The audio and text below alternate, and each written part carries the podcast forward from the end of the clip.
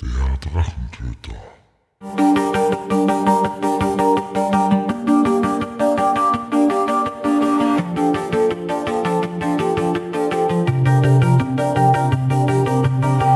Und dieses Mal geht's unerwartet für die Lowbusters nach Graz. Warum nach Graz? Weil wir bei unserem Auftritt in Salzburg schon drüber gesprochen haben, dass wir weitere Live-Podcasts, Auftritte haben, gemeinsam die Lawbusters mit dem Drachentöter Podcast.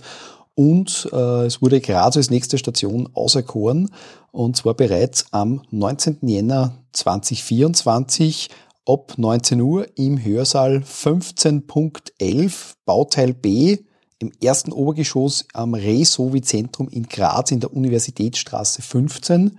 Wir waren auch noch nie dort, darum freuen wir uns recht, dass wir dort auf jeden Fall mal auftreten dürfen. Klingt kompliziert, ich gehe davon aus, wir finden alle hin. Ganz sicher. Wie schaut's denn aus? Machen wir wieder Drogendealer von 0 auf 100 oder? Ähm, falls natürlich die Nachfrage besteht, also auch in Graz, dass man sagt, hey, wie ist das eigentlich Breaking Bad in Graz, also Breaking Graz, ähm, aber wir haben uns diesmal, wie so ein bisschen angedacht und angekündigt, auch eigene Segmente überlegt. Ähm, ein Segment ist, was man im Studium lernt und dann in der Praxis vielleicht doch nicht ganz braucht.